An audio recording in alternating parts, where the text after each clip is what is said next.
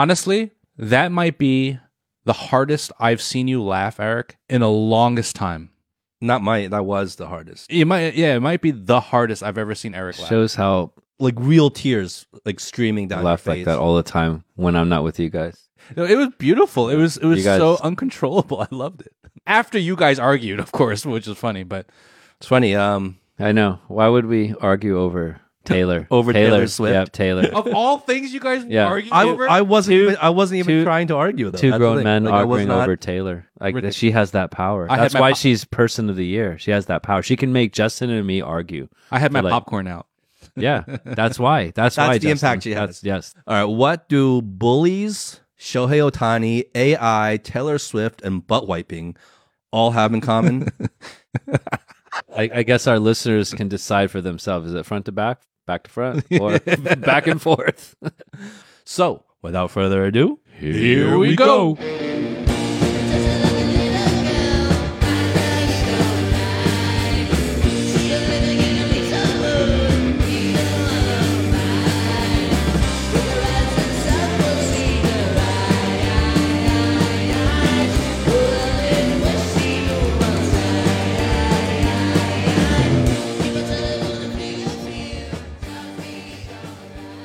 What do you, you get groggy after the podcast from the drinking? Like my body doesn't process alcohol. Like Oh wait, if you're gonna drink with me, I'm gonna get a, a cheaper bottle to drink then. I don't know if my reactions are slower, like uh, to anger. Like maybe I'm just like because I'm because you guys do stuff now, but then I just like I'm still processing. Whereas before I would be like, "What?" Baby steps, Eric. Baby steps. All right. So is this like the last get together before you y'all Yeah, do your Christmas shit? yeah. Damn. I'm glad that Justin can make it. It's different, you know. I also try my best to get here because I was actually, you know working. what? today, Now I so just- Yeah, how he wants to make sure he gets the credit too. I have to. Yeah. Mm. Wait, where where are you going for Christmas? I'm going home. Oh yeah, Yeah, going home again. Ain't that a bitch? You got to fly back again? I feel, but I Ain't that a bitch? It, it is weird. I don't know. It's like I, I I prefer hanging out with both of you like together. I don't like hanging out with either of you individually. Well, maybe you uh be okay as long as it's not too long. It could be Eric just really doesn't like Slightly it, hanging out with you quack, one on one. Like I don't have that adverse reaction to Because it. it's, He- it's he very might- competitive for him. You know, you understand. what do you mean? No, it's not. What do you mean? He, he wants to like rule over you. No, he wants to dominate me. no, That's it's a little sexual. no, no. It's just different. He wants to bully you. Into, I like uh, I like submission. I like the vibe. I like the vibe. Wait, hold on. Is Eric a bully? Honestly, I think he can be sometimes. like in all seriousness. yeah. he can be. Yeah, yeah. And I think he knows that inside, and that's that's that thing he tries to fight. It's the victim becoming the bully. Is that what it is? No, I think he's. I think yeah. All right, cheers.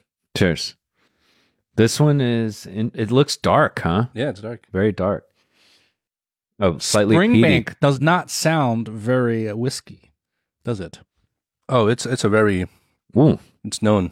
Mm-hmm. But I'm just saying. I'm just saying. It's Just in legit. general, the Let me see. name. It doesn't. I'm- it what doesn't you mean it's- scream. What do you mean it's known? I've never heard of it. Yeah, but people who know whiskey know Springbank Mm, I don't know what's from Campbeltown. I love how Justin just throws that in there like he. Like, like, I he's could be known this for years. Yeah, I could be completely bullshitting. I'm just like Like I literally have never. it's, it's it's from Campbeltown. It's 15 years. Everyone knows that. like, how do you not know? yeah, everyone knows that. Campbeltown doesn't even sound Scottish. it sounds like America. It's like, like 46 percent California. volume alcohol. Everyone knows that. Come on. yeah, no. Going back to uh, Eric. Yeah, I think sometimes the victim can become the bully a little bit. Were you bullied ever? Yeah, I think so. If I'm trying to be honest, I think I was, but not like for I think we need to set like the standards or the baseline here because there is that real um cliche that you might see in a lot of um like American movies where it's like really exaggerated bullying. It wasn't like that. Like I wasn't getting shoved into my locker. You know? but I feel like there were moments probably I was bullied. I think there was this one friend in our friend group. He was kind of more the um, overcompensating alpha male at that time. He was like really into lifting weights, and he was like, you know, he every all those cliches about that overcompensating alpha male kid could apply to him at that time. And but we were actually really good friends. But in public, his persona could lead to behavior that you could classify as like a little bit of bullying, like verbally. You know, he would make fun of you. Not to you though. No, no, to me Oh, to you as too, yeah. well. Well, like he did it to everybody. Hmm. Um, but like to me, he definitely did it for a few times. Like and it was like more like ignorant, like racism. Like not that he had any ill intent. Like we were actually good friends. Like I know him. Like he's actually a good dude, right? But but publicly, I think he was always trying to overcompensate for something. Hmm. He would, you know, he would think he's being funny by cracking all these jokes and making fun of people, and even his friends. He'd make fun of them too, right? Like everyone got it. And to me, it was more like about like Asian stuff. He would make fun of, but in his mind, it was kind of like, oh, we're good friends, so I can say this kind of stuff. Territory, right? Like that ignorant kind of shit. I mean, would I classify that as bullying? Maybe, I guess, in today's definition of it, but nothing physical. Hmm. How long did it go on for? Oh, as long as we were friends, like all throughout high school, middle school. You know, that's so interesting. It makes me think back to, I'm not going to just jump into your story, but it just makes me think for a second. Back when I was in middle school Mhm. and also elementary school, I had this one friend who I would hang out with all the time. And his parents loved me, and I would sleep over and have dinners, and it- as if we're like brothers. I just never thought that he was actually being insensitive to me because he'd always be like, Chinky, you know? Mm-hmm. or making like you know we'll be playing basketball whatever he'd be like what the, what the, you know and doing all this like chinese shit so fucked up. right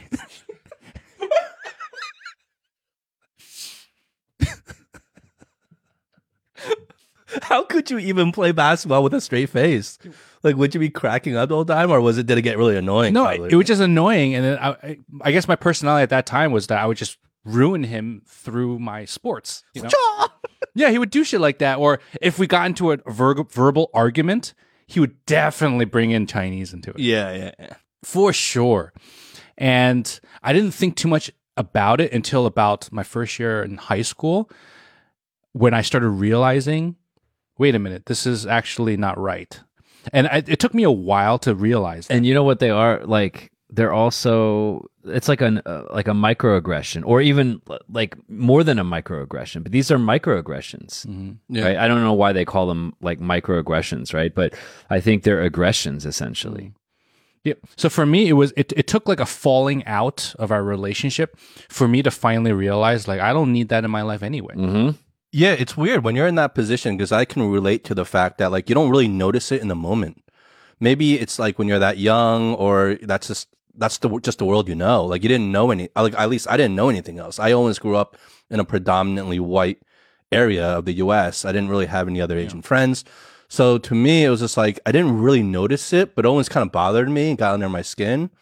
And it wasn't until much later you kind of realize, oh, okay, that's that's what's happening here. And the guy, the kid I'm talking about, we actually became roommates in the first college I went to. Gettysburg? Yeah, Gettysburg. So we bunked together. So that goes just goes to show, like we were actually friends. Mm. And then I remember one night he came back into the dorm. This is, you know, in college, we were talking. I remember this. This had such a big impact on me because I was like, oh wow. He pulled me aside and he basically i don't know what kind of a realization he had or some sort of epiphany like personally but he started apologizing to me Wow. like out of nowhere for everything that he said and how he was during high school wow. yeah it was, it was i was like wow okay that's wow okay But let's let's think about this for a second. I mean, you you- you're not him. We can, and not you're not my friend either. That was speaking that way to me. But I kind of let it go when I was younger because I felt like we were friends. He treated me well outside of those racially descriptive words that he would use towards me. Family was very nice to me. Everything was fine. It was just that. Yeah. When we got into heated arguments or in the moment, the Chinese jokes would come out. And I would just equate it to just youth. You're just young, you're ignorant, you don't know any better. yeah you don't know any better Did you ever call him out on it? Um, that it well, bothered you? Well, we had a falling out and then he switched schools. So we just stopped talking. And I remember maybe like 10 years ago, he left a message on my Facebook and he said, "Oh, hey, how's it going? You know, it's been ages. You know, I see you're doing pretty well. Just to let you know that it's awesome seeing your your posts on Facebook. Blah blah blah blah." And it was just a very friendly little thing, and that was it. And then you were like, I, I, motherfucker. And, and that's when you pulled out your nunchucks. yeah, I did not hold any grudges. I did not. It didn't really affect me that much. It it only came up when you when you started saying the story that I mm. thought about it again. what, what I I- you know I, I thought a lot about like my experience and you know what I think it is. I think he apologized because once we were in college, you know, it's like the first time you kind of exit your little high school, middle school bubble, right? Um, and you're kind of more in the quote unquote real world than you are, let's say, when we were in high school and we were very much in a bubble there. I think that's when he started learning, when he started interacting with people he didn't really grow up with, that he couldn't really be like that in the real world and that kind of maybe triggered him to reflect back on how he's been and maybe that's what led to his apology i really don't know but all that stuff like again like i don't think he's like a racist person i would never Yeah. label him that i think when you're young when you want to make fun of somebody even if it's out of jest or out of what you think is like just friendship or whatever and you go for the low hanging fruit you attack the easiest thing to attack That's a good point. right? The most obvious thing to attack. And for him, when he saw me being Chinese, was that most obvious thing, right? And I was like the token Asian guy in our friend group, so that was the thing. Yeah. You know, like, and you know, we made fun of him too, right? Because it's like we didn't just take it from him, and for him, it was like more like his intelligence. Right? He was like kind of like the dumb jock, and so we would like make fun of his intelligence, and then so like everyone, and then this went around and around, right? So everyone just attacks what they is the low, like the low hanging fruit again, the mm. easiest thing they they see to attack. That's the thing they'll attack, and for me, it just happened to be the ethnicity. So. Mm. I don't think there was any real maliciousness maliciousness there in my experience.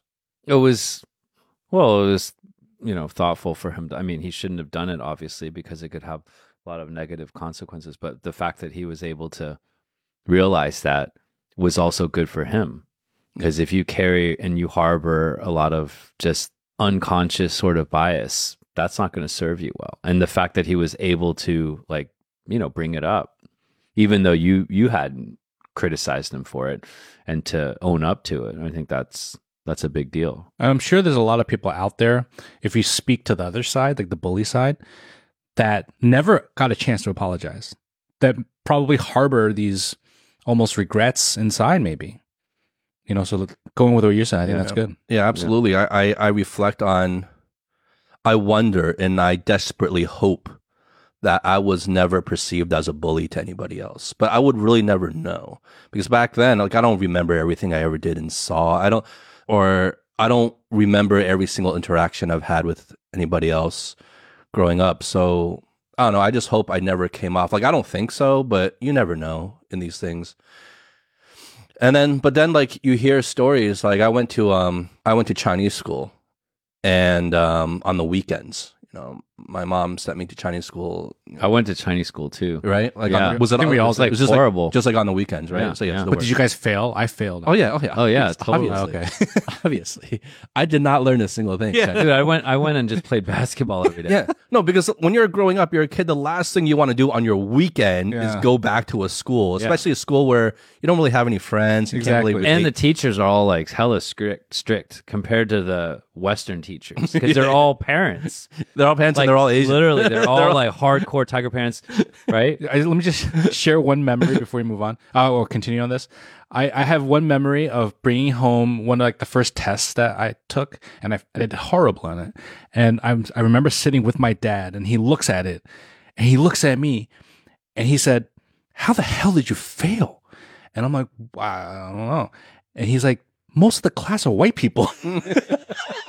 Oh, so you had white kids and I had white kids in my What? school. Really? No, we didn't No. have no white kids. not a single white No, kid in my no, no. Chinese school. Yeah, it's Yeah. di- it's different. yeah. it was like purely the Chinese. ours was community in Jersey. Taiwanese the whole time. I, I had Yeah. Asian, I had Asian, uh, Chinese, but I had a lot of white people, and so he's so he's like he doesn't know if they pass or not, but it's just in his mind, he was like my Chinese son, Like you have a huge leg up.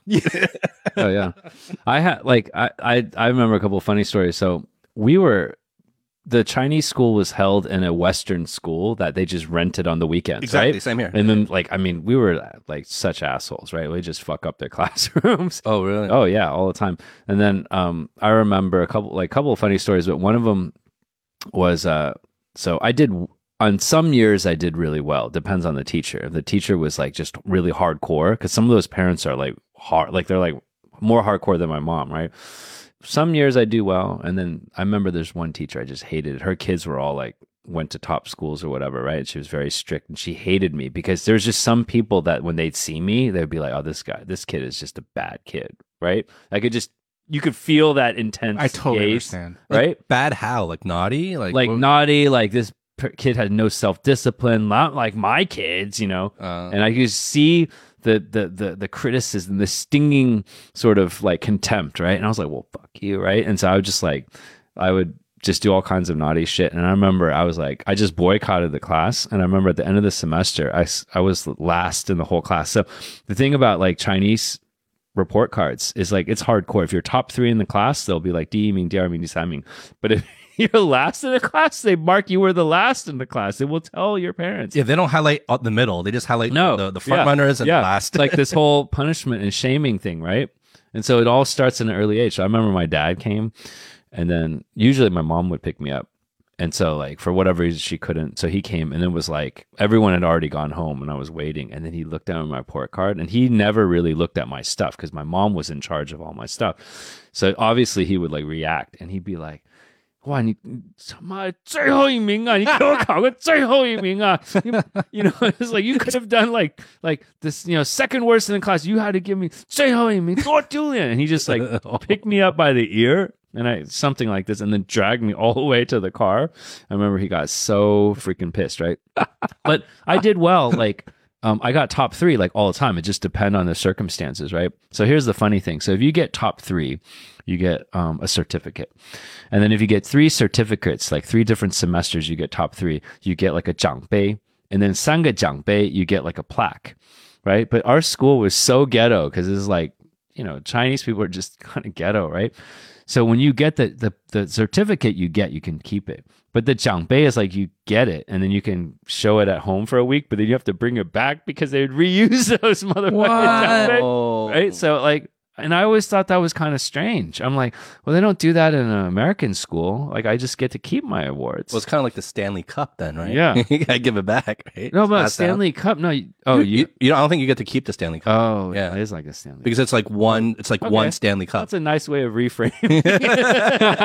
They were just cheap, right? For And then, freaking 奖 and 杯 I would just remember, like, and then and the thing was like plastic anyway. Yeah. Was yours like metal? Mine, ours was like plastic. um, it was like a small one. I wouldn't It know. I've never even seen it. plastic. So, and then if you get like three, then you get like a plaque. But then you for sure have to return the plaque. You can't even take it home. like, yeah, my mom substitute teach taught a couple of times. My mom was pretty nice. Yeah, my You know? mom did the same thing. Yeah, and then when she went, then you know I would be like on my best behavior, right? Uh, I, I never had my own mom as a teacher. I think she taught my class. Uh, Yeah. no, But it was very rare. She only did it. I have to ask her about it sometimes. She did it a couple times. And then when her friends taught me, there was a couple, and I do really well, right? I perform because I was like motivated. Remember, we were talking about that uh, carrot or the whip, one of our earlier, very early episodes. Like, how do we respond? What motivates us, right? And so, like when when I was encouraged and was like a nice teacher, then you know I'd I'd want to work hard. And then if it was just some fucking bitch, right? Then I would just shouldn't say that about my, my mom's friends, but they're just so like in like scornful and just like like arrogant and just look down on any other kids like oh my kid you know like those D means some some some some some like very competitive, right? Yeah. very competitive but also just dismissive hmm and I was just like oh you know like I was gonna be like going to jail or whatever Uh-huh. that kind of shit right I just felt like that scorn anyways Yeah, I mean, look, reflecting on Chinese school, like at the time, you don't think anything of it. You just think it's like a place you don't want to be, and you don't like it's the last thing you think about, right? But like thinking back on it now, it actually did quite have quite an impact on me, I guess. really Yeah, because it was my first like real window into any sort of Asian community and how they operated, Mm. and it was definitely the. but why did the time- school that you go to not have any Asians What do you mean? They had Asians? no no I mean like the the regular school like the I don't know. I just lived in a part of New Jersey that maybe just didn't have a lot of Asians. Yeah, I mean, here. I mean, there, there were a few Asians. It's not like there weren't any Asians. There were Asians. I just weren't friends with them. But there weren't a lot. It was like we're definitely like the smallest minority group in the whole school. I can imagine you just walking around. It's like, oh, Yeah. There's like a handful of Asians in my grade. In my grade, there were like maybe like only three other Asians in my whole grade. So it was very small, and like I didn't really hang out with them. But like I never thought anything of it until I went to started going to Chinese school. And I think what Chinese school showed me or highlighted to me the most, uh, obviously, was how different I was as as a Chinese kid in New Jersey, especially in that community. I couldn't relate to anybody in my Chinese school class. And because it was the first time I noticed that I was a lot different from them in terms of my social experience and my social surroundings and the things I did. So I was skateboarding, you know, I was listening to hip hop and ska and rock and you know, we were drinking and doing all those like, you know, stereotypical shit kids do at that age in the US. And every time I went to Chinese school, I was immediately surrounded by what I would say were the stereotypical Nerds. Chinese nerds, right? And like these were great kids. Like I, I'm not saying that, like trying to say that in a really like mean spirited way. I'm saying like it's just that stereotype, right? The they studied really hard. Um, they looked and dressed the part. Uh, they probably had parents that were the tiger parents. They were into computers and they didn't have a lot of other friends. And you know, but was, is that really true, or was that just your perception of them? it was. I, I think. I think for Like they lo- had no friend. I mean, No, no, like, the I- fact that they're in computers. Okay, No, no, yeah. they had other friends, but the other friends were also like Chinese nerds, right? So it's like, well, I'm saying that in the sense that it was just an observation I was making in that, like, oh, okay, that's, and then maybe there were one other, two other kids maybe in the whole Chinese school that were more similar to me, Yeah. but for the most part, it was like, wow, I'm, I, I'm kind of like an outlier here. Well, uh, how do they perceive you? Like, were they afraid of you? Mm, I don't think I wouldn't say they were afraid of me, but they definitely perceived me as that kid too. Um, So you just kept your distance. They kept your distance. Yeah, yeah I, I didn't really interact. I was sitting in the back of the class. I didn't pay attention in class. I was listening to Mobb Deep in my headphones. Like, like it, it was a whole different. You know, like the world, World. is so different now. It is like so different because part of it, and I think, is that like that generation of like Asian people that came to America, like I know there's a massive population of just people who came from Taiwan that, um, you know, were pretty well educated. And then they came over and they were going, they were pursuing graduate studies here, right? There was like a massive population of that, and and especially in Houston at the time and then these people all send their kids to Chinese school, and they're all like similar demographics in in a, in a sense, right? They might come from different families in Taiwan, or not have that much in common in Taiwan, but they come to the U.S. and all of a sudden they have like a shitload in common, just like us. Like we might not know each other in the U.S., but we come here and it's like, oh wow, there's other ABCs here, right? So they were like somewhat homogenous in that sense overachievers, right? Coming to America, wanting a better life. And so like their kids sort of like all kind of fell into that cultural pattern. And then now you have kids like my nieces and nephews that are the kids of us, right? So I look at like my niece's little tiger school. So she like she's like four and a half. So she goes to this pre kindergarten thingy and it's like half the like so it's all these it's it's taught in chinese or whatever and they learn chinese language and culture and stuff like that. It's like half of a day or however long we want to go. And then you look at the class and it's like there's a third that are like mixed completely just mixed right? They don't they're like half white or whatever it is and half asian. Then like a third are like chinese. And then like a third are like white you know just 100% white. And their interests are like so varied.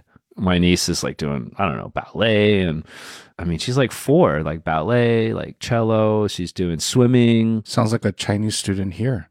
swimming yeah yeah yeah yeah yeah exactly like chinese people here right? So this stereotype of a nerd i mean i get what you're saying right? Um and and it does does have that negative connotation but it was like very very sort of homogenous right? There were certain interests and there's a certain kind of band of characteristics, but I just think it's like that was just the time.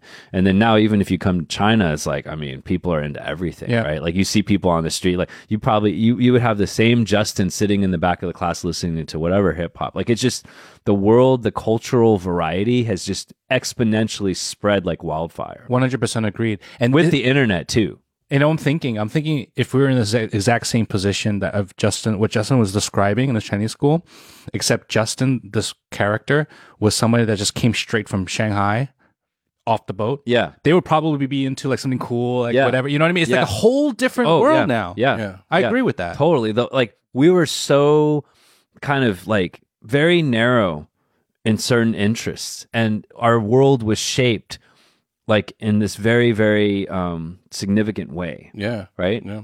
And now it's like basically the world is everyone's exposed to everything Hmm. immediately. Well, we're we're talking like 25, 30 years ago, right? Like Yeah. like the, the world has definitely changed. Yeah. Yeah, I, I don't know. I, I'm just saying, it's like at that time, I never noticed how different I was for being like an Asian American kid when I started mingling with other Asian American kids, and and I felt like I eventually ended up feeling a lot of sympathy for them because I remember because our parents were all like a part of the same community with the other Chinese school parents.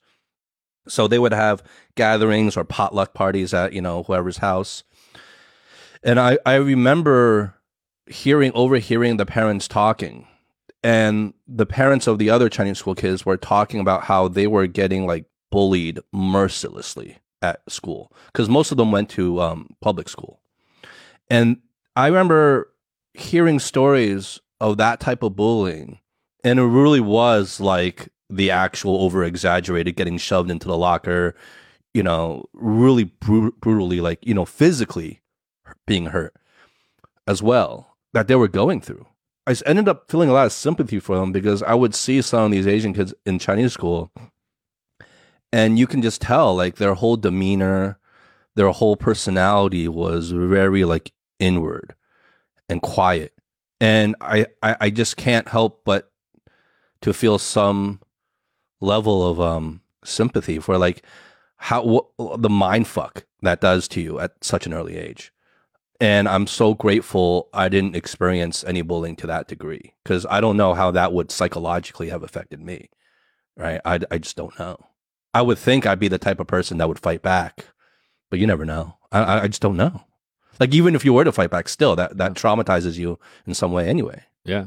You know, I have I have this image of when I was in high school.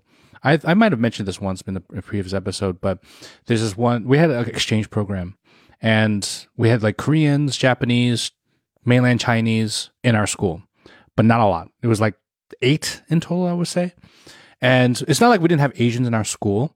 we had a lot of Filipinos, but as like a Chinese American, I can only name one other one.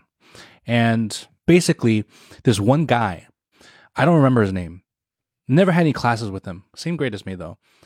All I remember is walking through the hallways and seeing him. He always dressed very nerdy, like very weird, like polo shirt and, and khakis, and just like holding his books really close to his chest. Khaki, uh, polo shirt tucked in. Too, Yeah, yeah, right? yeah. Everything's tucked in, very like like the stereotypical Yeah, nerd. yeah, Like Like, Urkel. yeah, yeah. And he was like in very skinny and he and no fashion sense at, at all, and just like holding his books, like like getting to his next class. And I can tell tell you, every single time I saw him, he would get thrown into a locker, or he would get like bumped really hard. And that was like the thing. It was like either you get thrown into a locker or you get bumped, right? So your books would, or your Yeah, yeah. So would- you just you just you, you get hurt and you, You get like you like shoulder checked yeah, into shoulder the wall. checked. Yeah. That's that's that's the big thing, right? You just bam, you know, and then and then you just keep walking. And it's basically is done by a certain sect of people, like the bullies, and they wouldn't. Re- there's no reaction. There's nothing like ha ha, nothing like that. Just keep walking, right? And it's just just to yeah, it was like be an asshole. brutal and merciless. Yeah, it was like, just to be it an was asshole. like it was like to, uh, like a demonstration of their power. Yeah. and like how insignificant. it's been like being a small fish in prison. Yeah, So, so that's Yeah. that's how Yeah. it was in my school. So it sounds like you guys understand this. And so anyway, I mean, anytime I saw this, I would notice it. I would never partake, but at the same time, I would never defend. And I remember thinking to myself, "What a fucking nerd." Mm. And and and it's a horrible thing to think about now but in that moment i think it was almost like a survival instinct i had to separate myself from him Mm. i was one of the popular kids in school and i can say that confidently but because of that. You I had a distance. I had to distance myself Yeah. because it's almost like I already carved myself out. yeah. Mhm. I already went through. I got bullied before, but I stepped up above it. Yeah. You know, I put in my dues, and I can now rake in the benefits, quote unquote. Yeah. right? No, totally. So I have to 区分 but you're not even doing it consciously. Conscious. like- this is unconscious. Yeah. It's totally unconscious. Cause, because I was never mean to him. Those few times that we had interaction, I would just be normal. I'd be like, kachi, and that's it. I wouldn't go out of my way to befriend him. I would not go out of my way. to protect Meanwhile, the cut to now he's like that dude in Crazy Rich Asians, you know, Jimmy or whatever. I, I, I didn't I- finish watching that. But anyway, Yeah. so I think th- reflecting back during those times, I can just imagine how difficult it was for him because he would never defend himself. There's it was always literally he get checked so hard he's like bam into the lockers and he just collects his books and just continues his path. yeah. Right? He's like this sort of he just tries not to be seen. Yeah. Man, it was ugh. and that it, i think you know we talk about privilege on the show sometimes right? And there definitely is that thing of popular privilege right? Where you you see- examples like that and you're like why don't you why don't you stand up for yourself? Why don't you fight back? Right? Like you're like why don't you do these things? And it's easy coming from like i guess the social circles we were a part of to say that. Mm-hmm. But yeah, I don't know. I, I think, but I think that's popular privilege. Like we were, we were in an environment where we, or at least for me, like yeah, I, I like popular crowd, right? And and my school wasn't as violent as that to begin with, anyway. But yeah, you look at that and you're like, why don't you like you get angry at the person? You're like, why don't you fight, fight back, fight, do something? And- And, then I guess it's not that easy. Yeah, let me just add in one more detail that to, to help further paint this picture. So there's another memory I have where in gym class you have to you, you know locker rooms you're changing and a lot of shit happens during Oh, that time when you're changing. Oh yeah, You know it's like And- showers in prison. exactly. Yeah. And so I remember one time in I gym talk class. like I know what prison's like. Yeah. Oh, and one time in gym class, uh, this group of people, uh, the bullies, and they went up to him and they basically one by one punched him as hard as possible in his chest or stomach. Jesus, how many people were this? Six or seven, I would say. And so, but it would it would not be like a fight, right? So it'd be like something would happen. Also, here, yo, yo, go, go, go, right? And he's just like standing next to the locker, and then bam, first person, and he and he just stands there, no reaction. But you know it hurt. The next guy comes up, bam, and then he's like, yo, he's taking it, he's taking it, you know. And the whole like after the five or six or whatever, he's like literally just like this. But he took it without. what was his crying. background? Like you, you I say you never, I didn't know where, but he's from mainland, and, and so uh, and he was um like he exchanged it. came oh just for the oh He's living with like white white white folks. dude that's so You know, horrible. he came alone. Especially like he didn't even grow up. there. Exactly. So he, Yeah, and, came and he alone. doesn't even have the support system here, like his family or Yeah, because you the know, biggest thing that they got, he got picked on was because he could barely speak English. Mm. So they could pick on him. You know, oh, that's so and sad. and I remember seeing that uh, from like it was kind of far away because I was on the other side of the gym, but seeing that and then I just the only thing I remember so clearly is just him looking up, clenching his teeth, and putting on his shorts because he because I, I feel like in his mind, don't show you're weak. Yeah. Do not give in. You're not going to cry. You're not going to do anything. Just go about your business. You're here to get an education. Mm. I don't even think it's an education. I I think he's just like I got to fucking get through this year and go back to China. I don't. Like, I don't you know know. what I'm saying? I don't know. Like Because he I- probably hated it. Who knows why he even came out? Because Maybe- whenever, whenever I did have any type of like simple interactions with them, he was always very like just friendly, co- like fine. It was not like he was shy or like he was like hi, yeah, yep. Yeah, yeah. It, it, it's Okay, well let me let me add okay. So you each have kids, right? And and recently um like one of my friends that I grew up with was telling me that, you know, like her son was being bullied. But like these days it's a little bit different.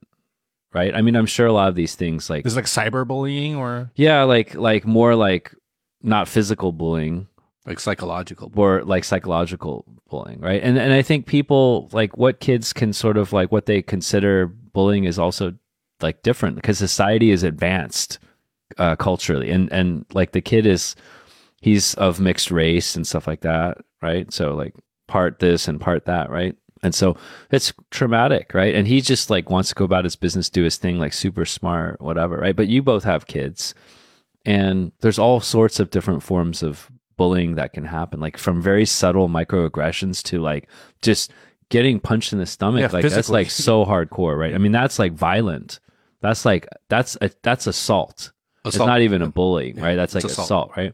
Like, what would you do, like, if your kids got into that situation? Because, you know, you could be bullied at a very, very early age, One hundred percent. right? Like in preschool, like kids are now like parents are so busy, they're going to work, like they're there's getting sent to preschool. Like kids can be brutal because they just don't understand, and their parents can be like fucking totally like just Oblivious to it. oblivious, or their parents could just be total dicks. Yeah, yeah, yeah. I don't know.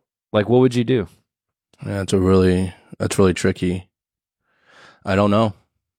I think I don't know. It really just depends on the age, right? Dude, I, think- know, I know. Stop it, Justin. I know where you're going to teach your kid. You're going to teach him to kick the kid in the punch the kid in the balls like you do, and you'd be you would be the same horrible person, just like father, like his your son. Uh, that's probably not far from the truth. I mean, yeah, I think if the kid is of age, I'd probably, and it also depends on what kind of bullying they're getting, right? But if they're getting like physically like intimidated or abused, I, I'd be probably, and this is probably really bad to say, I'd probably tell them to fight back. What's wrong with that? I don't know. Yeah, maybe. I'm on maybe- I don't- one hundred percent. Are you kidding me? I'd be like, fight back. No matter what happens, you stood your ground and you fought back, Yeah, and I'll be proud of you. yeah. Um, it doesn't matter. You you might lose the fight, whatever it is. You you fight back. You fought back, and that'll teach the bully to think twice about fucking with you again. Um, what if that's not in their nature though? And and what if it's like not physical? It's just like like verbal stuff, and it's very like hurtful, Mm, right? Because you're I think like, that's look, trickier. You're, you're I think that's thinking, trickier you're then. totally thinking from your perspective. yeah, yeah, yeah. Like you have to think that like it's like that kid that was getting punched in the stomach, right? But it could not might not be like a physical punch, right? Like I mean, you can't if they had that composition to begin with, then that wouldn't be happening, and you might not even know, Yeah. yeah. I mean, it could literally be for for school say uh, for school comparisons. Non physical abuse could be I go to you, Eric. Yo, I'm I'm of a much cooler stature than you. You're gonna listen to what I say. I need you to do my homework because you're you're killing this class in a in a good Totally. way, and I need your Yeah. help. And if you don't do it, Mhm. I'm gonna spread rumors Yeah. about you. yeah. I'm gonna, you know, whatever whatever it takes. apparently like that is like you know in this my friend's case like was spreading rumors too. yeah, that's like i that's mean like bullying. the sweetest like imagine little riley people are like oh yeah like you like you like to fucking eat your boogers you know? Like i mean you know what i'm saying? Like i mean it just it's it's kids are just you just don't know what's going on right? And probably a lot of it doesn't even surface. Mm. At at such a young age, you probably can't really do anything directly to the bully because like then you're just like messing with another little kid, right? But I think I think probably well in psych- america it's so sensitive Yeah. or wherever you raise them you Well. I think like psychologically, you, you kind of maybe try to talk to your kid and give them some context and reference in terms of the bigger picture here, so that at least they have maybe a wider kind of life view to kind of view their experience as just kind of like this is one of the shitty experiences you go, you go through. And you know like a few years from now no one's going to remember this. And you know i don't know. I, I would think i would try to try to convince them emotionally and psychologically that mm. this this shit might seem like it really hurts right now and it might be a huge deal for you right now but in the bigger context of things you're, you you won't even you won't even care about this shit later on when you grow up. Something along those lines when they're like at that small age because i think if you're going to step in as a parent to kind of intervene it might make things worse. Or maybe you do it behind the back where you approach the other parent of the kid and kind of pull them aside and be like hey you know this is what i'm seeing happening to them. And the other parent goes, "Go fuck yourself." Okay exactly Right. yeah, yeah, but then what's the worst gonna ha- that's gonna happen? So they say, "Go fuck myself." Like I don't care. Or, Like, but at least, but what if they're like really receptive? They're like, "Oh shit, okay, maybe I'll, I'll watch out." If for it was Eric, Eric would be like, "What did you say to me?" And then the other, and then the other parent like is like just raises their shirt, and you see like a fucking nine millimeter. You're like, oh well, okay. I al- yeah, I think you're right. It, it it really depends on the age, right? Because it's there's a lot of age appropriate advice. Because also mental development is different depending on your age. So if you're a five year old compared to a 15 year old, your mental development is different. So your understanding of logic versus emotion is going to be very different. Mm-hmm. So I think it's like you have to approach it. Well, I. I think growing up too, a lot of these like traumatic things, they don't have. Obviously, the experience itself it is is a huge thing, right? But I think what makes a lot of these traumatic experiences for kids being bullied worse is that they feel like they don't have anyone to talk about it with, and they don't necessarily have that support system either because maybe the family doesn't know about it or maybe the family knows about it doesn't care or not, not that type of parent i don't know whatever it is.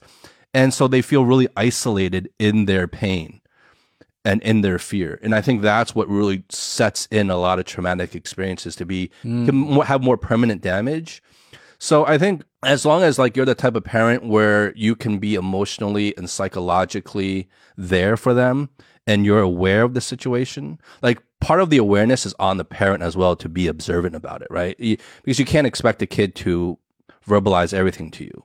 Part of it is you your responsibility as a parent to be aware of what's going on with your kid as well. You'll know them better than anybody else. To provide that support with them because and to let them know, like, look, you're going to go through shit in life. You're going to go through struggles. This is just one of them. But I'm here for you.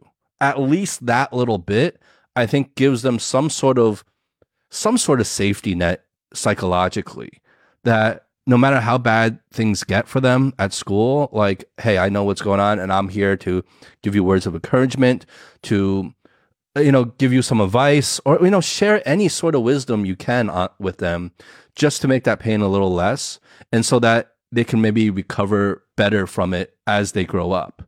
But if you're just silent and you're not there and involved emotionally with them, I think that's when these things become like real problematic as they grow up, then, in terms of emotional damage. Because when you're young, what else are you going to do, right? Like you can't really intervene agree. to that level. I also think, just to add on to what you just said, because I think you were quite eloquent in that, and I agree with it. I don't think as a parent you could just step in and say, "You can talk to me," you know, tell me about your day. Mm.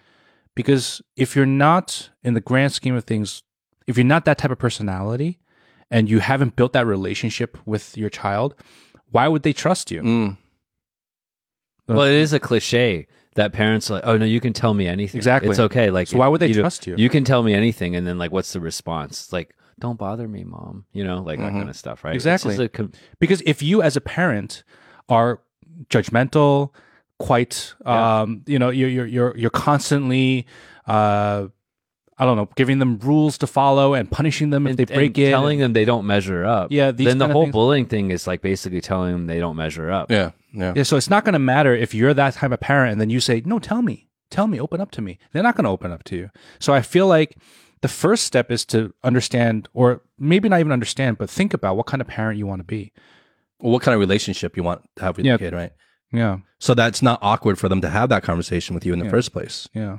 Yeah, yeah, that's, a big true. That's a big one cuz I, I also think like, I mean, uh, a hundred percent. I feel like that's super important, and like there is the long term perspective because like bullying, being bullied, those are just different obstacles you're going to face, right? Because like you can have you can see meet bullies in, and at work that are way worse, that are like sabotaging you, you know, like all kinds of stuff. So like bullying is just like something like in the, in the broader scheme of things, it's some kind of like obstacle that's kind of that you have to take control of somehow, right? But I think also because they're so helpless at that time, it's like helping them uh, working through the issue and like trying to figure out a solution. Because at the end of the day, the kid needs a fucking solution, Yeah. right? Like you want them to be bullied the rest of their life. Like you can give them all the fucking perspective you want, but it's actually like sitting down and it's like, well, let's try to figure this out.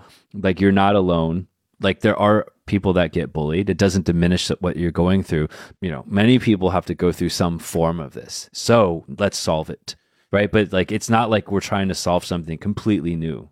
I love that you brought that up because one thing that was that kept popping in my mind while we're talking about this because we're talking about in a school whether it's our own historical stories that we're sharing or our future kids but it's all about school but bullying it's not limited to school Yeah. i mean adult bullying is a thing Yeah. Well, right? sexual harassment, like I mean, anything Relationship any- bullying, anything, anytime where bullying. there is a power difference or a perceived power difference, and there are systemic kind of differences in society, then these things kind of happen. So I think there's a so going back to this, right? Is one is what is your job as a parent? And now i'm telling you like how to be parents right? But but i'm just saying in general right? Because like i think like it's metaphorical too because we help people at work we help you know our families and stuff like that. It's that like from a very early age you're trying to help them build up their defense system. So that like when they um, encounter any situation they have the mental fortitude persistence all of the traits that they need right? To to be successful we're all you're also teaching them like how to be self-motivated self-aware. There's a lot of things right? So that training program has to start, start at a fairly early age while you give them the opportunity to be joyful as a children as as children right? And so like you're you're constantly sort of working on that. And then there are these moments in your life when something happens. You break an arm you know? Like you you go to school you fail a class like bad things happen to you and then like the job of the parent is to then start working with the kid to kind of understand like well what can you do differently to solve this thing right and then some of them require more intervention we talk about interventions in the context of countries but like when children are so powerless then like it's just it's it's like it's like if i think about my niece or something if anyone tried to pick i mean i would just fucking go thermonuclear i would fucking what go What would you do? What would you do? i don't know i mean what i what Well, i like let, not even your niece. Let's say you had a daughter. No, it was like like my irrationally. If it was like literally, or, or if it was my niece, and irrationally, I would go and like blow up their house, but I wouldn't, right? but you would want to, so then you would have to think about like what you're going to do. But I think you, You, would have go to. full beef. but before they even are in the position to get bullied, it's like, what are you doing with your kids now to prepare them for life? Like they're like one years old, right? I, I think Like, that's such a great strong it's like point. oh you got like like are you just kind of like passive and sitting back or are like you building up your arsenal as well because you have to learn you know what i'm saying? Like i probably i definitely know the least of the three of us but are are you reading books? Are you learning? Are you practicing? Are you going to class? Like i mean this is like a, major thing right? You, you you don't you're not born to be a parent. Yeah, I, I think that's a really strong point in terms of both you pointing out that bullies happen even when we grow up, and the fact that you really do have to address this. I think at a young age, I would assume, I would guess that if you were bullied as a child routinely, your chances of being bullied as an adult probably go up a lot. mm-hmm. I, I would guess that's the case. or And- that at least that problem doesn't go away Yeah. right? And so, sooner or later, at some point in your life, you're going to have to deal with the uh, the aftermath of that. Yeah. So it's just it's not even about addressing the problem to save the kid during that time, which you know is something you definitely want to try to do, but it's really for like you like the point I think you're making is when they grow up, what kind of adults are they going to become? And we're all shaped by our past experiences, right? And so if we assume that the likelihood of you being bullied as an adult increase significantly if you have been bullied as a kid, then that makes the issue so much more like urgent, like like like critical. Yeah. Yeah, I don't know. It's a it's a it's a tough one. Like I'll share with you a positive example. I like well, first I'll I will say that like um in middle school I was bullied, especially in like um a PE, right? In physical education class because you would have kids that were like that had fl- basically flunked a couple of grades, so they were like massive. and so I remember like and then the PE class was not representative of the academic demographic you were in. So like in your normal class, if you did well in school, then you would be like with other kids that you'd known for a long time and that would belong to that particular grade, you know, and probably just in a lot of different ways matched you in terms of like the environment that you would have grown up in. Then you go to PE and it's all mixed. You go to PE, and that's when you learn survival of the Yeah, fittest. it's like is a is a real Yeah, thing. No, it really is like a prison, right? Because normally- survival of the fittest is a real thing. Yeah. Darwinism. Yeah. And I remember like there were just just massive kids, right? And then I was like the smallest, and then I had other friends that were bigger than me that were like friends of mine. And so I would get the worst of it, right? Like they would pick on all of us. So what would they do to you? I mean, I don't like they were like it would just be like verbal and then I think they would pretend to they would make you flinch. They would come and then like try to punch you. And they wouldn't actually punch you in the face like that kid, right? But they would punch. They would try to punch you and then watch you flinch to intimidate you a little bit. And they only did it like they targeted you, or was that just everyone The- was doing that? So all of the people that I was in class with were targeted in some ways. Mm. I think because I was the smallest, and I probably like I I felt like I had got more of it, Mm. but maybe not. Maybe it just that was just my perception. But I remember like then some of my bigger friends, like you know, like we would kind of try to help each other or whatever like that. You know what I'm saying? It's like stop, you know, like a couple of us together, right? But everyone was sort. But if you know. But if you were like the smaller one, maybe you would be an easier target or something like that. But I remember that was like in junior high, right? And then by the time you get to high school, everyone's sort of like, I think just you normalize in terms of your growth a little bit. And it's like somehow things become a little bit more like less stark. Yeah, I think middle school is probably the Middle school is like the worst, right? The worst, and then, so I just remember like at some point I got, you know, I went to high school and then everything was just pretty normal. I was like, oh yeah, those people that picked on me, they just went to another high, they went to like probably the prison high school or something, you know, and they just got funneled into like another, another route. And I like, I wonder what happened to those people, you know, long term. So I, I feel like it probably had some damage to my psyche in, in some ways, you know, like maybe in some ways made me a more violent person. Like that had some impact. I did, you know, obviously it wasn't like trans negatively transfer transformative for me, but you know, if I think about my short temper or like these types of things, or sometimes like I'm overly aggressive, but then sometimes I'm like I might be a little bit timid on something. Things that which have just sort of washed out over the years, but I feel like these things because they happen quite early on, especially in middle school, right? And like nothing in elementary, not really much in high school. It's like middle school um, you know, there was a little bit of that, Mm. you know, that that impact, right? But like you're gonna hit, you're gonna meet these things throughout your lifetime, right? So really building up that like sense of yourself um, is im- important, and I do think that though. So on the positive example. So like when Anne was a child, and you know Anne's like really good at sticking up for like you know she's like no one would ever like kind of bully her, right? You can tell she's got a very strong personality. And like I think it came from like her parents doing a really good job. So when she was really and when and girls don't get picked on as you know, it's a little bit differently. Mm, no, girls can Well, vicious. verbal and that kind of stuff. Like but, psychologically, but- they're the most fi- from a physical side, like less, right? So when she was a kid, like there was a boy that was picking on her or something like that. Like really, really, maybe I don't know, maybe she was six or something like that. And what I appreciate about what her parents' approach was, it was kind of like they sat down, they listened to her, you know, and then, you know, she was complaining about this. As she sort of recounts the story, um, she says, okay, so her parents are like, okay, well, first of all, like if you don't do anything about this, it'll probably happen like every single day until you figure out a way to solve this. So like you have to solve this. We can help you, but we can't go to school with you. So like if you don't do anything about it, then the chances are you're going to get like beat up every day or whatever it is. So like they gave her some reality to it and they were like, okay, but let's try to like figure it out.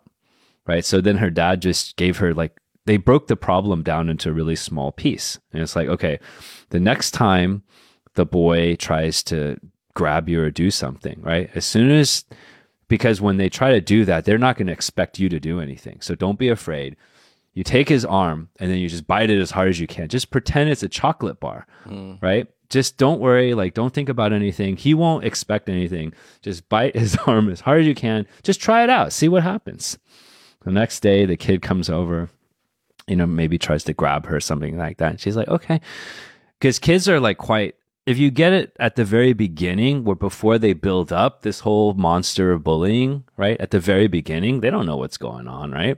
So she just followed what her dad said. The kid great came over. She grabbed his hand. He he got startled. She bit as hard as she could. He could. He screamed, and then that was it. He never bullied her again.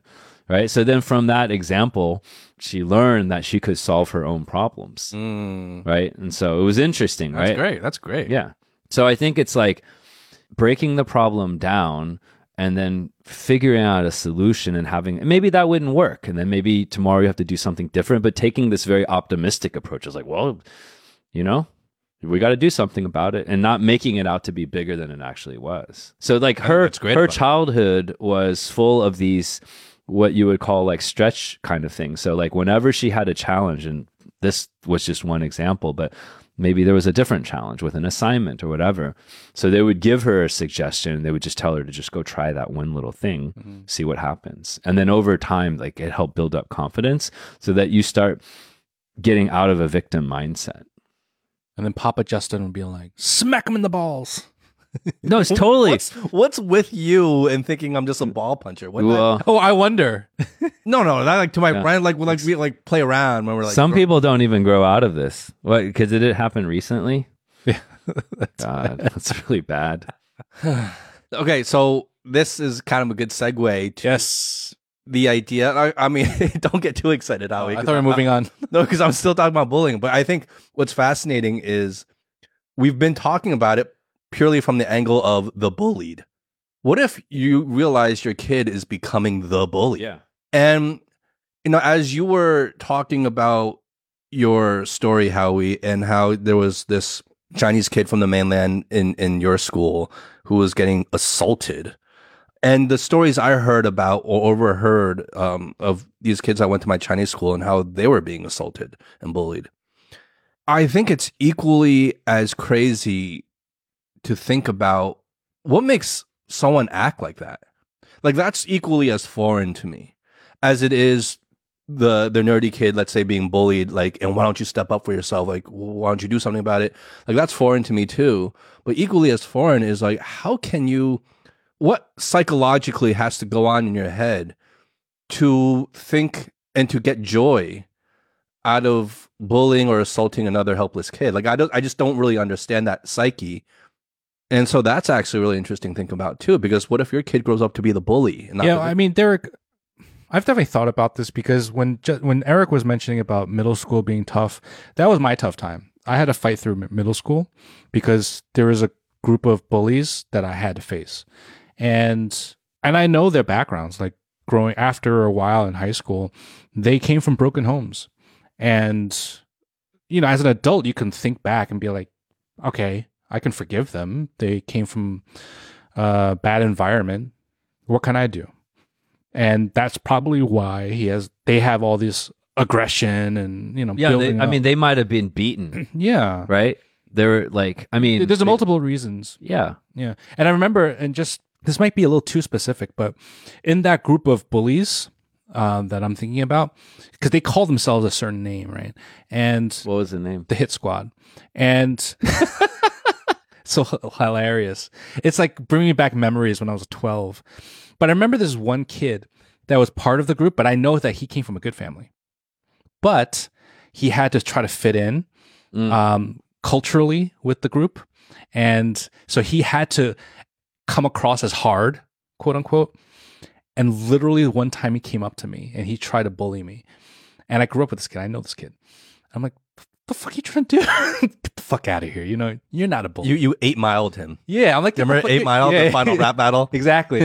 it's like you ain't a bully. You come from a good family. Get Yeah. the fuck out of here. And called him out. But yeah, so I think that's that's one of the reasons why there are bullies. The- and I mean, yeah, there's a lot of reasons behind that. Or or maybe like um a desperation to climb the social hierarchy at that age. And so you think that it's like almost a self defense thing, like, okay, if I'm with the bullies, then I'm on the top I'll be near the top of the food chain.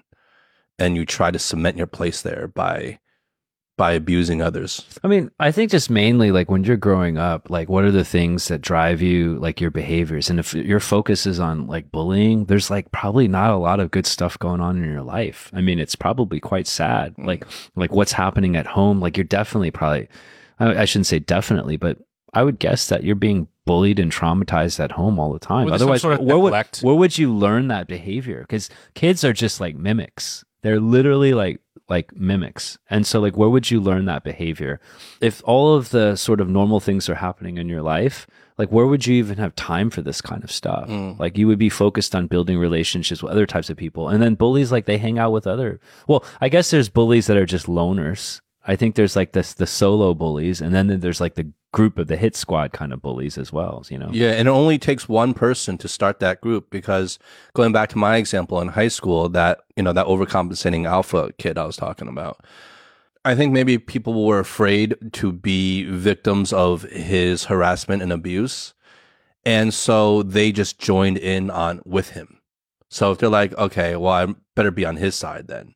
So I I remember noticing even other friends of mine would kind of just join in on what he was doing and and laugh at what he was doing as if it was like the funniest thing and this guy's being so funny right even though it's like really not that funny they would be like part of his crew right and then they would Mm. they would mimic the same behavior to be like oh i'm in with you guys because the alpha has arisen. Yeah. the crew has followed. exactly so you have that Mm. people where people are just afraid and they'll be they'll, they'll join in even if they weren't like maybe neglected or going through the same like maybe if they're not from a broken home or whatever trauma they've been through mm-hmm. they'll just join in just because you know kind of the whole social hierarchy thing and at that age is is real and you do all sorts of crazy things to to fit in and i mean it's not just kids like uh, adults like that same shit applies for adult behavior too right Mhm. like there's always that alpha and you'll see people even at our age joining in hopping on the bandwagon to do or act certain ways to fit in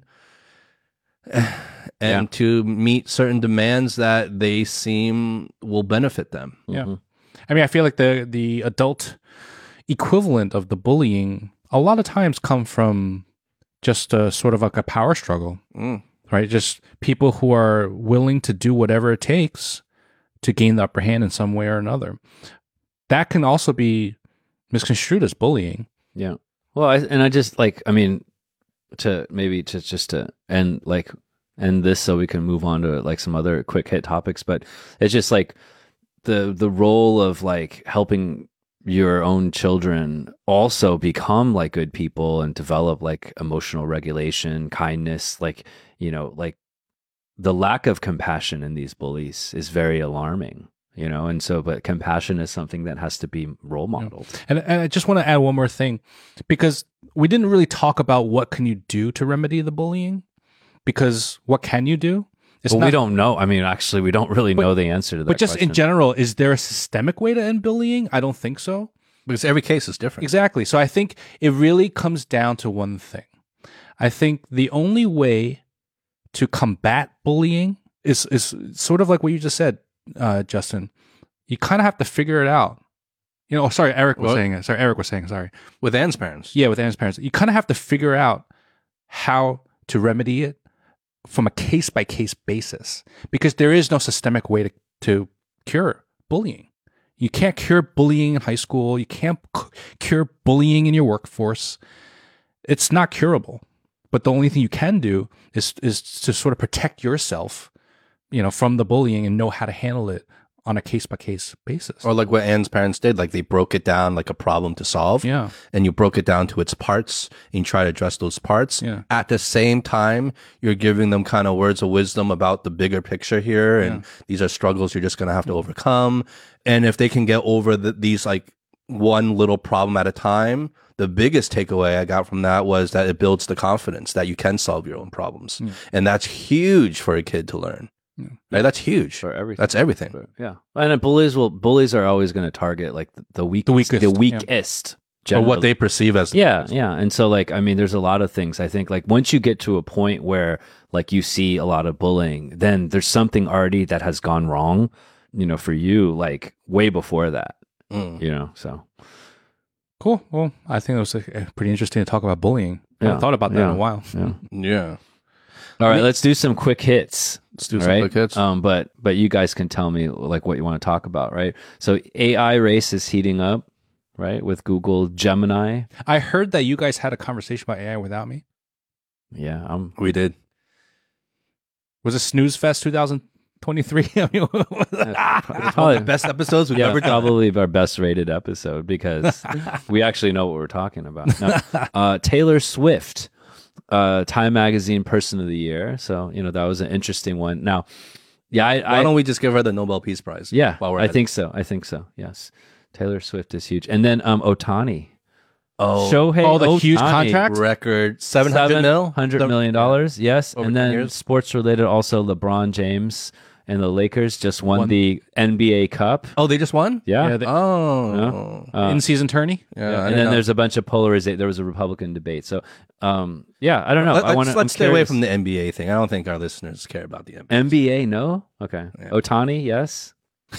but but regardless, I think the what you were saying, the holy grail, that idea of um, immediate, real time uh, reaction and and conversation with AI to be able to uh, problem solve and do things for you, especially if you put it in a robotic skeleton. That's exactly that's where my first thought came when you guys were talking about this Gemini thing, talking Putting it about into robot, multimodal. right? I was talking about yes, the combination of that technology combined with robotics. Yeah, that's the next. That's the next Yeah. step. They're already But- testing. So so then they can perceive the world in real Yeah. time and react. They need to do that. and you're giving and you're giving the AI intelligence dexterous uh, abilities To to, do stuff, actually yeah, yeah. manipulate the world. Yeah, right? they So- can then really do shit for you. Yeah. But I but where I see this is like ChatGPT has that voice mode that we were doing, and like it was kind of we were doing it on the show last week, and it was kind of like flaky, but it was like pretty decent because you could start talking to it in fairly real time, right? and go back and forth. Yeah, yeah, go back and forth, and then you could just be like, "Hey, It was give me a, us gi- attitude. Give, me a couple of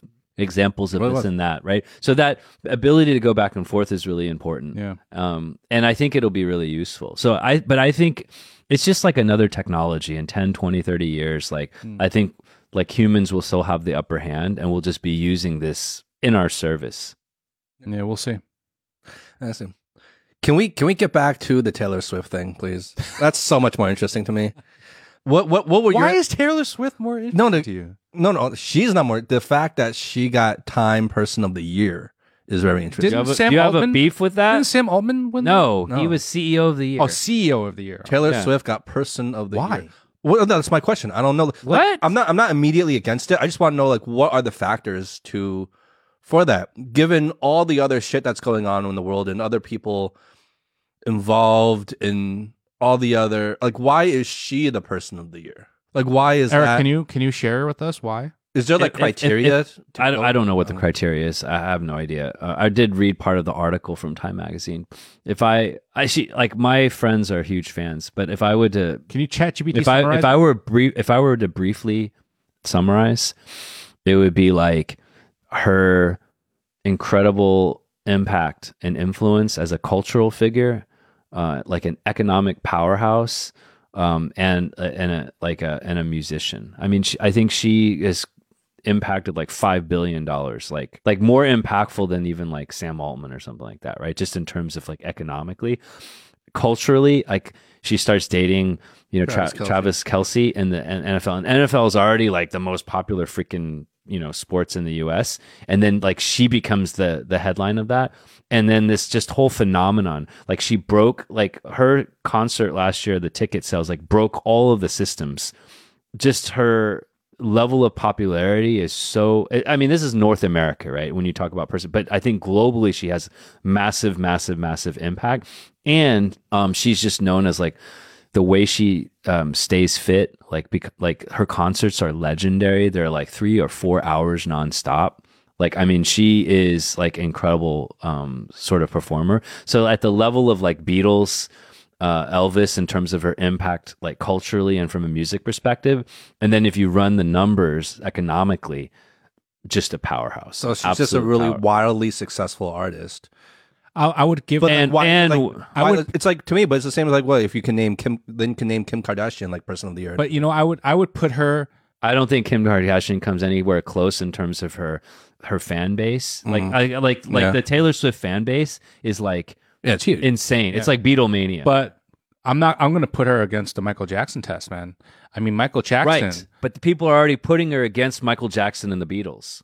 But- No, but even if like a, let, let's say Michael Jackson was around today and it was like the height of his legendary, you know, career, like like I would still probably have maybe an issue of Him winning? him winning the person of the year. Like why of, of with all the crazy shit and important, really important, like truly important shit that's going on. You don't think world. that her positive impact on the world is actually an antidote to all the crazy shit that you're talking about? So Maybe who- it is. that's I really- ignorance, if I- anything. I, But am just not. antidote. I, am just not in her world. So like, I, don't- I don't know any Taylor Swift songs. I don't know anything. I just know she's very popular. Like I know of her, so I'm not in that world. So maybe I'm very biased because like I'm just like, well, this is coming out of left field for me. But maybe like I guess like if you're really into popular culture, you you know all about her. Maybe it's not so just out of left field. I just don't know. Like I Okay, well let's back up. Let's back her. up. Yeah. Let's back up, right? Because if we look at her impact as a cultural icon, like all that stuff, like clearly she makes a strong case because she's broken all the records in terms of that, right? But let's back up because what you're saying is that being a cultural icon, economic powerhouse, that's not necessarily the criteria. If that was the criteria, she's like number one. Like she crushes, Mm. right? I mean, all the data is there. Like you can do the research, right? Because as you say, you haven't done, you don't know anything about her, right? Mm-hmm. Okay. She's changed the music industry. She brought her own catalog back, right? Because like all her music was owned by like another record company. I mean, she basically calls the fucking shots. Like no one has ever had that much power in the music industry. And she does it. And by all accounts, she's like a really, really good person, et cetera, et cetera, right? Okay. But let's put all that aside, right? What on any year, like who becomes person of the year? Like, well, what would your definition be? Like, what would be the ca- Yeah, criteria? what is the criteria, right? Yeah, you just shot it down, right? Like, No, like what to me, the like, criteria? maybe maybe I'm just like equating person of the year year to like the similar status of like winning the Nobel Peace Peace Prize. So to me, like I'm just putting that like maybe I shouldn't. Maybe it's like completely two different things, and they have It is to do- two different- I know it is two different things, Like, but I'm there- saying there's like six different Nobel prizes. I know, but I'm saying like the stature in terms of the impact on the world. I thought was like because like you had Nelson Mandela like a person of the year like like, like okay Obama uh, first black president right that okay I can I can understand that so it has to be a politician. no, it doesn't have to be a politician. I was just thinking in terms of like really impacting the world. I mean, I guess Taylor Swift really impacts the world. Like she has no impact on me personally, but I'm not part of Okay, well let me let world, me let's go back and actually see. like I'm not saying the- she doesn't deserve No, no, it. I'm just hold on, saying it just it just came out of left field for me because I guess my perception of being the person of the year is Well, it's let's not, go it's not back. Let's go back and look at who was actually selected first, right? So Mm. Let's actually like. I, I mean, it came out of left field for you, but if you don't know anything about it, then it's kind of that's a pretty Yeah, yeah. not a very You're also putting a lot of credence into Time Magazine's Person of the Year. yeah, yeah, but it doesn't Well, matter. to me, You know, that- we're that's just saying like, that's like big. yeah, yeah, to it's a pretty big thing, right? But let, let's just we don't know anything about it. Okay, so last year Zelensky, okay, Mm. the year before that Elon, Uh, the year before that Biden and Harris, the year before that I don't even know Greta Thunberg, Thunberg. climate activist. yeah climate. okay? You don't know Greta? No, I don't. Okay, the Guardians the year before. The These Guardians are of the galaxy. The Guardian. What, what what Guardians? They're I guess they're just journalists. Oh, so journalists who were violently attacked or slapped with criminal charges. Mm. Okay. That, so that's more of a metaphorical thing, right? Uh-huh. 2017 was the silence breakers. So the Me Too Mm. people, right? Um, Donald Trump, 2016. So it's all been political. Not all political, but Pretty Merkel, much, pretty much all political. Ebola fighters was 2014, right? Okay, so this So kind of proves journal. So you had journalists. So Taylor Swift is kind of left field given the the history here. Pope Francis, Barack Obama. Okay, 2011 was the protester. It was Zuckerberg, Bernanke, Obama, Putin. You, you were 2006. Bono, Melinda Gates, and Bill Gates because of their phil- philanthropic work. Bush, the American soldier before that, the whistleblowers. Yeah, you don't need to keep going back. So kind of okay, that gives us yeah. So Taylor Swift is a little bit like out of a little bit out of left field. Come on, you have to give me that much. I don't think it's a Given little the bit- I don't think it's out of left field. I think mean, what- what le- left field would be like someone you never heard of, right? Like it'd be you. You could say that it is unexpected, but I mm. wouldn't say out of left field. I, well, I equate the same. Like, Well, I think what that- Justin's that's trying to get at, and the, my same question I don't have answered yet, is what is the her what is her actual positive impact on society? Like positive. I don't care about how much she's What, what, what, making. what I do you don't think care. it is? I don't know. I'm asking. I'm, I don't know. I don't know anything about Taylor either. Is she doing some f- amazing philanthropic work? Is she donating all of her salary because that's never been done before? Is she? I mean, I don't know. Is, Yeah. she, is she just selling records and What what is got- the article? getting her album? What back does the and article say about her? Did you read the article? there's a lot uh, said. I don't. I don't remember all the detail. I'm looking at the article right now. Um, I mean, it talks about her career, right? It talks about the the the, the positive economic impact that she's made um, across the world.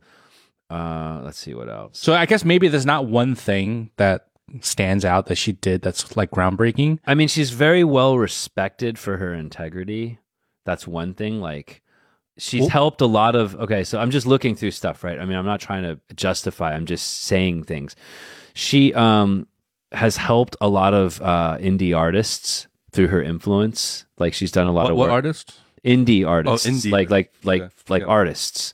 Uh, she's really stuck up for them and used her power and her influence to be able to um to help them. I think she's her character is very very well respected and then um people and this is you know you might consider this blasphemy but people are there are now people that are comparing the lyrics of her song to like Dylan and words like William Wordsworth. So there are courses at different universities where they're actually looking at her lyricism and comparing it to famous like Wor- William Wordsworth, right? A, a English poet. Does Um, it put into does the co- article put into context her positive economic impact Yeah. on the world? Well, she's worth a billion dollars herself. I know that's how much she's worth, but what's the positive economic impact? Like, how do people around the world benefit Uh, From her existence. economically? What do you mean? How the like? She's because she does concerts all around. It's like the Olympics, right? Like So she's making a lot of money. People around her are making a lot of money.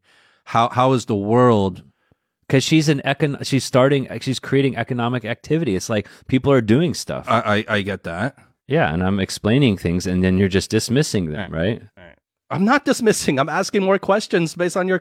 like think about everything you're saying you're like oh nothing just it's just it's so dismissive to me right like and i'm just like talking through you're like you, no, nothing nothing article. economic is like you're All like right, nothing economic is like All right, right all right. This isn't going. like how you like is there like what do you think I think I think you're taking his reaction personally, which you shouldn't, because you are just bringing up an article. You didn't write the article. You don't.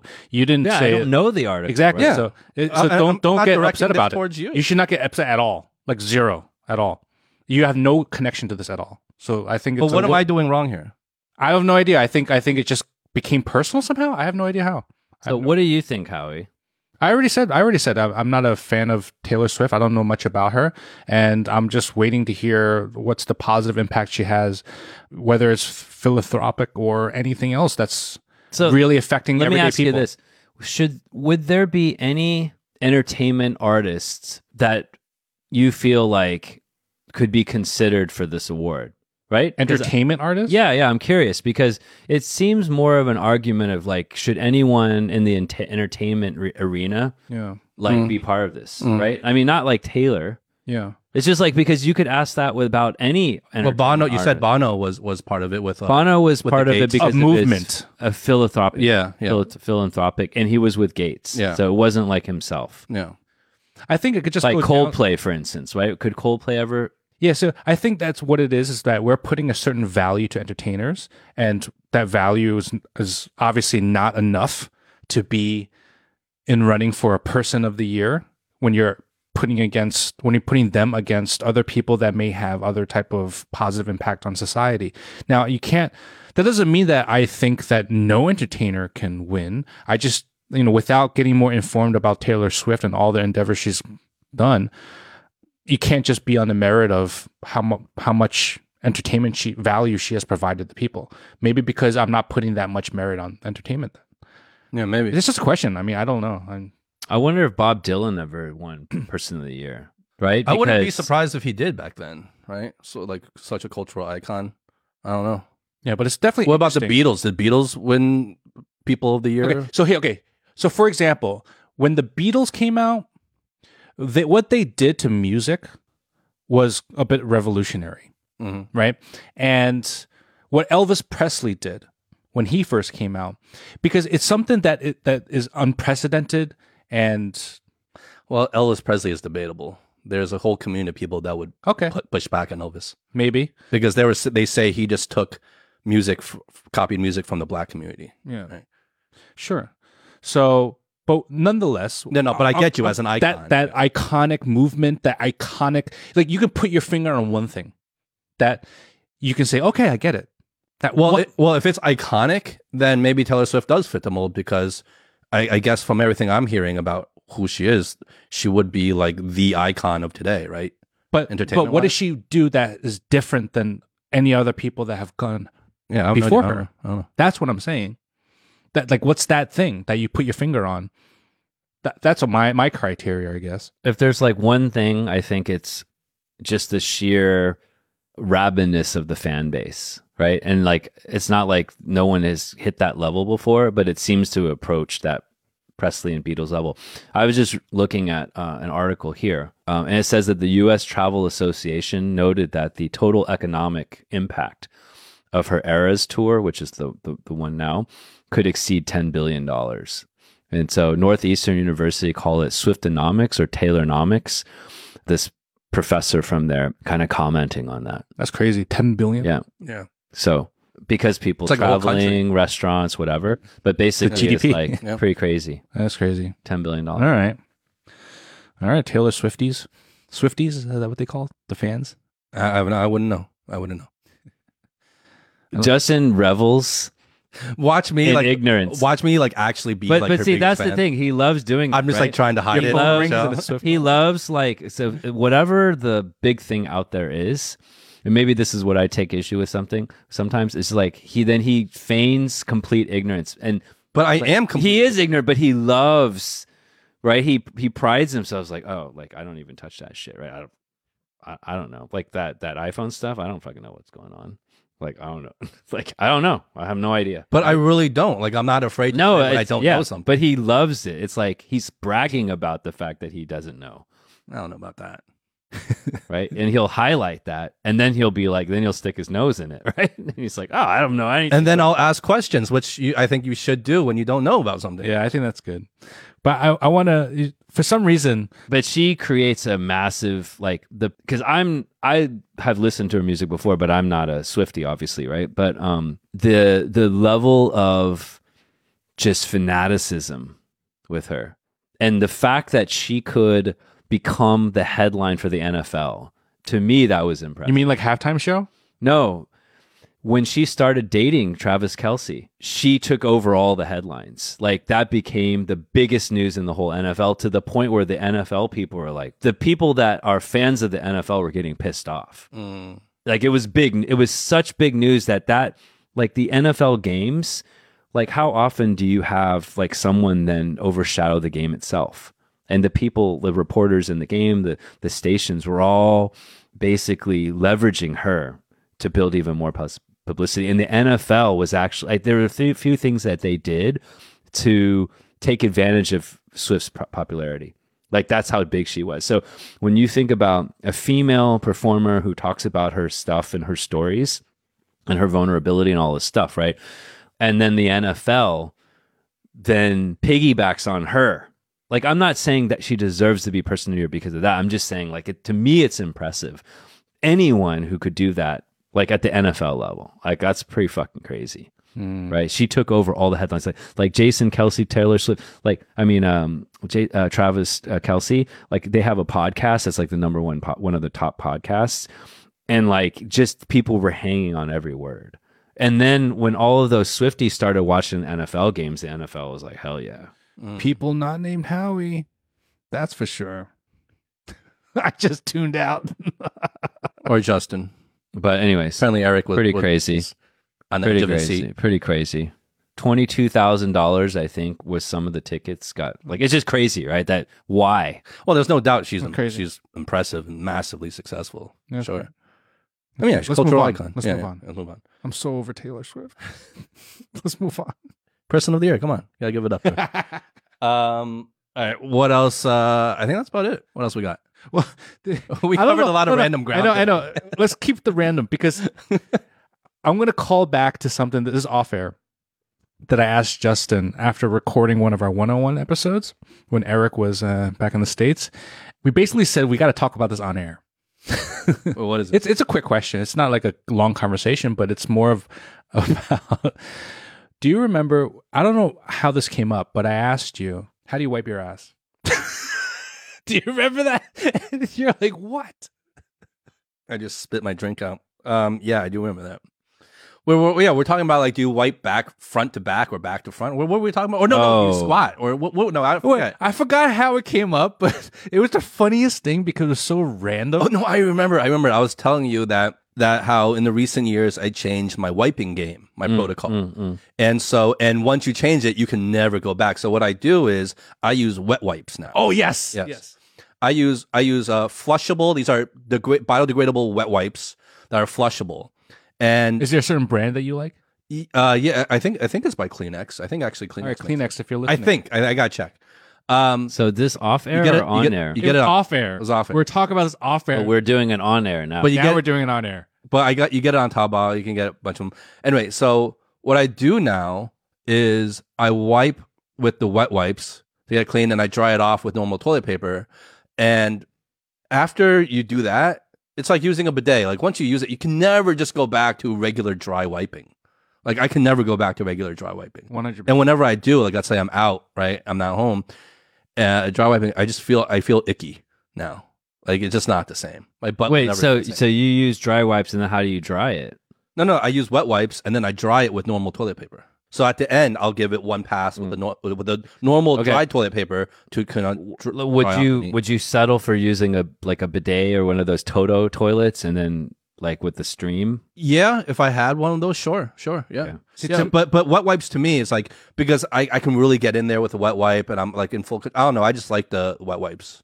Yeah, so I then I came in and I said I'm bidet 100%, right? With the water flushing and to me I use wet wipes when I have to do the squat. So when you know you don't have the porcelain When, What when, when you're out in public. Yeah. Oh, so you bring wet wipes with you? I have one al- always in my bag. Really? Yeah, yeah, yeah. Wow, It's- that's a that's even another level. I don't. yeah. I don't even do that. Yeah, or it's in my office as well. Yeah. Maybe I should start. So, but anyway, so the for for, for the then something else popped in my mind, which is when I got my mind blown when I was in like around 23 years old. I was uh, talking with my friends at a restaurant, and one of my friends casually brought up that when he wipes his butt, he scrumps together toilet paper from the front and digs out, right? And everybody else was like, "What?" First of all, you don't fold, you know, and secondly, you don't go from the back, and that's a thing. And then and there's somebody else that in the table that was like, "Yeah, I do the front as well." No, so when I was that reminded me because when I was little, I used to not fold the toilet paper, and I would just scrunch it up into a ball and wipe. That, I remember doing Yeah. that. Yeah, I So remember that's the doing thing. that. But I can't imagine doing that. And I remember That's so saying, funny. "What does Eric do?" yeah, what's your wiping protocol here? What's Eric? I'm pretty con- I'm pretty conventional, but um You- you're- what is conventional? so you're dry wipe all the way? yeah. Ooh, you have a dirty butt. So but but let me let me share my the the nuance. So like butt is dirty but- right now. but I would I would use so much paper. I was like so so pa zang, right? So I'm kind of like have the same sentiment. you have to use the whole roll, but I didn't have like the wet ones, and I would use so much that the co- toilet would clog. My dad would be like, "Motherfucker!" He gets so. I bet your butt pissed. shaves too, right? From time to time, because it's so No, no, because we would get the Charmin, like the triple ply, like blah blah blah blah. so it would be like, I mean, I just used a lot of, um, yeah, like a lot of I know what a you mean. lot of, uh, but but I but it it brings to mind because I read about this a few years ago, which is um I believe Dwyane Wade. There was an article, and I, if I'm, not- I know it was definitely a basketball player, right? But they were interviewing, and I think it was Dwyane Wade. I have to go back and look because this is back when Dwyane Wade was, you know, like at, at the like he was peak, right? In the NBA. And he said, like, same exact sentiment that you guys just shared. He's like, I can't live without wet wipes. And it's like he wipes his ass with wet wipes. yeah. you should try it, man. You have to game try changer. it. Game changer. It's so Game- clean, and it's it'll be more eco-friendly, and you don't have to. Yeah, yeah, Yep, yeah, yeah. yeah. But okay, front or back, Back. scrumped or folded. Folded. No, like Yeah. I mean, like I, I put like a like a sponge, lo- you know. like thirty ply, like fold. That's why when I go to like those, I, I rarely, rarely, rarely ever go to any other restaurant, like you know, outside. But the once in a blue moon, because they're so fucking cheap, and I'm like these idiots, right? So they get the super cheap paper, but I literally use the whole roll. Yeah. So I fucking So it defeats the it purpose. defeats yeah. the whole purpose because I have to. I literally have to be like, like, and you know how otherwise, it's otherwise your fingers poke. yeah, through. it is so Oh. thin, and you know how it's so thin that like you just pull it a little harder and it just rips. Yeah, yeah. That's the worst. so I, oh. I like I have to like very gently like surgically do it, and then literally it's like, like all the way down to the ground, but like ten times. Yeah. like to and from the moon. Like you go to and from the moon like ten times. like kilometers worth. yeah, like kilometers, right? And my dad just like, why? And I'm like, well, it would be dirty, you know? well, no, because the paper like it's so thin, it's like basically see through. Yeah, Yeah. It's like tracing paper. Like and I see hate right it because you, like you said, your fingers are pop through and it's game worst, over. the worst. It's game over. The worst. If your Yeah. fingers pop So the through. web- you're you're in a real pickle. Then it's happened before, and you don't want that to happen. you're in a real pickle. But I'll tell you, the secret though is just making sure that you really uh, expel everything. Like when you're pooping, there's not nothing left. Like, oh, you didn't finish the job. Well, so that's you know, I mean, I don't want to get too gross, but like sometimes you can't prevent it, right? It's, it's just No, you got to finish the job. You got to like just sit, you know, and take the extra time and make sure that you're done. You're like you're really done because the last thing you want to do is you're not really done. You thought you were done. You, You have wipe the it, never-ending and then it's wipe. yeah. oh yeah, yeah. The They, never ending wipe. they, they, they they call that the magic marker. Is that what's called? Yeah, because it feels it feels like you're wiping a magic marker. you're always getting the mark there. You're always, it's never. It won't stop. Yeah. Oh my God. I hate that. I hate that so much. It's the worst. So, like, I, like What do you some- do? Yeah. It's the worst. It's like another. And and you never get it clean. You just have to give up and just settle with like, okay, I have a dirty butt, yeah. and then leave because like otherwise you'd be spending another thirty minutes on the butt. exactly. You did. It's worth it though. It's worth it. I didn't know that. I didn't know that other people had that problem too. You didn't. know? no, I thought it was just me. You thought you were alone in the world with that problem? I'm sorry. That's so. That's even funnier. You thought you were alone in the world with that. Pro- oh man, Eric was alone in the, corner, like I'm the only person in the world with the never-ending wipe. I'm, I'm the, the only one pain has and isolation he must have the felt. defect. I'm the only one with a defective ass. this explains so much about your personality. That must have been so traumatic. Oh god, that's the worst. I, re- I remember whenever that happened, like oh fuck, Wait, like I so- get so angry. Yeah, when you get one of those. Are you know? back? You're back, right? Or are Yeah. you front? Oh, so okay. Full full honesty, I I mix it up. You do front. What? You lied. You you were trying to be cool, like you know, you're down with me. No, no, no, no, no, no. Okay, so I don't I don't do front. That's not my default. But as I'm wiping, occasionally I'll give it one front pass. Sometimes. okay, let me explain myself. I don't let me, even want to me, think about this. This is let terrible. me let me let, let me explain myself. I've I've realized that there are certain times when you're wiping and you're just doing the back and you think you're clean. Like there's nothing showing, nothing clean, and you give it a front wipe, there's shit there. Trust me, try it next time. So when you go the other direction, you'll realize actually your butt's not that clean. Ooh. Yeah. So that changed. I, I tried that once. I noticed it. And so I, I do that. Every, I don't do it every time, but every now and then I'll give it one front pass. Has it ever like tapped your balls when you're like pulling? No, no, no, no.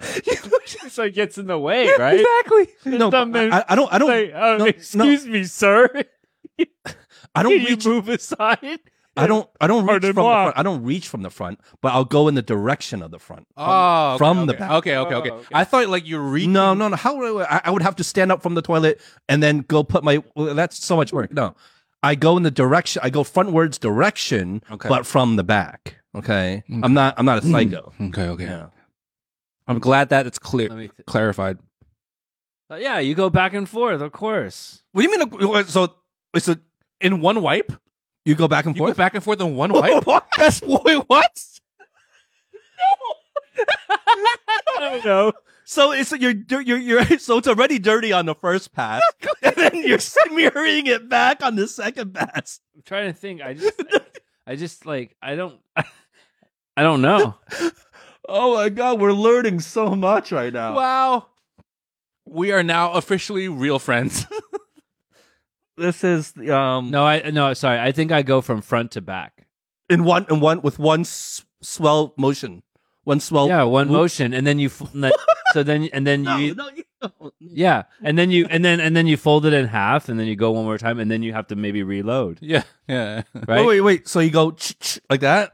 One, no, one motion, just like no, just one one direction, one direction, one, one direction. Yeah. Yeah, Okay. front to So back. it's not so weird. Okay. I thought he was going both directions, Like back and forth. No, because I think he's just lying now because that, did what, that is kind of what you said in the beginning, and now you're just kind of going back I, mean, on I have to like think about it, right?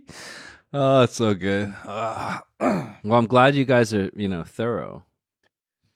no, the, but the- it was just one of those questions that came up randomly after recording that we are like, that's a good discussion because we never talk about it's something that's very private. We- mm-hmm. It's Nobody not ever, us. No one ever talks. yeah, about it. it's a very private thing, but it's kind of eye opening when you start talking. Well, I'll, I'll just share one one story a- around that front kind of thing, right? So, like one time, like way back in the day in junior high, and I don't remember why this happened. Maybe the guy didn't close the door or something like that. But I remember, like, like we walked in the bathroom, and then we saw a kid, and he was doing it from the front, like literally from the front. so you caught him in, in the middle yeah, of wiping. in the middle of it, and then everyone just like laughed hysterically, and it was just like Girls do it from the front, right? That's like what they do. maybe I don't know. Okay. I think usually it's like when they're peeing, like just kind of a little touch up, but I don't know. All I know is that when I heard my friend say, first of all, the the the, the surprise was bunching. So it wasn't, and he gave a reason why bunching, not folding. He said bunching creates all these crevices so that when you're like well, cleaning, it gets like it gets even better, like Okay, chunks and that stuff like that's used to be what I think, but that's that, that's not true because the crevices don't create a solid contact patch for you to get a good Right, wipe. right. Yeah. So you're missing a lot of a No, lot if you think about it, it's like it's like okay. I mean, it's probably not as flat as the surface, but you need to like wipe it multiple times. And I can see why the wet wipes is good because if you are wiping a surface of your table, right, you need to make sure that like you get everything, all the. F- let me ask you something right now. If there was a smudge of shit on this table, would you just wipe it with a dry tissue and be like, You okay, we're wouldn't. good? No. Oh, you would like you Yeah. would squirt like Windex or whatever. Yeah, you know, what I yeah, mean? totally. You get it wet, Yeah. wipe it off. Like, Yeah. But the fact that with our butts, like for so long, we were just like dry wiping and then expecting like, okay, our butts are fine. great No. results. Yeah. No. Well, I mean, it's and I think that just like at a more uh, meta level, it's like everyone wipes their butts. Like, Yeah. I mean, I think Everybody. Yeah, like every like like it doesn't matter how rich you are if you're time person of the year. Taylor Swift wipes her. whoever, like you're or maybe someone wipes her butt probably for her. probably Or for wet her. wipes too. Yeah.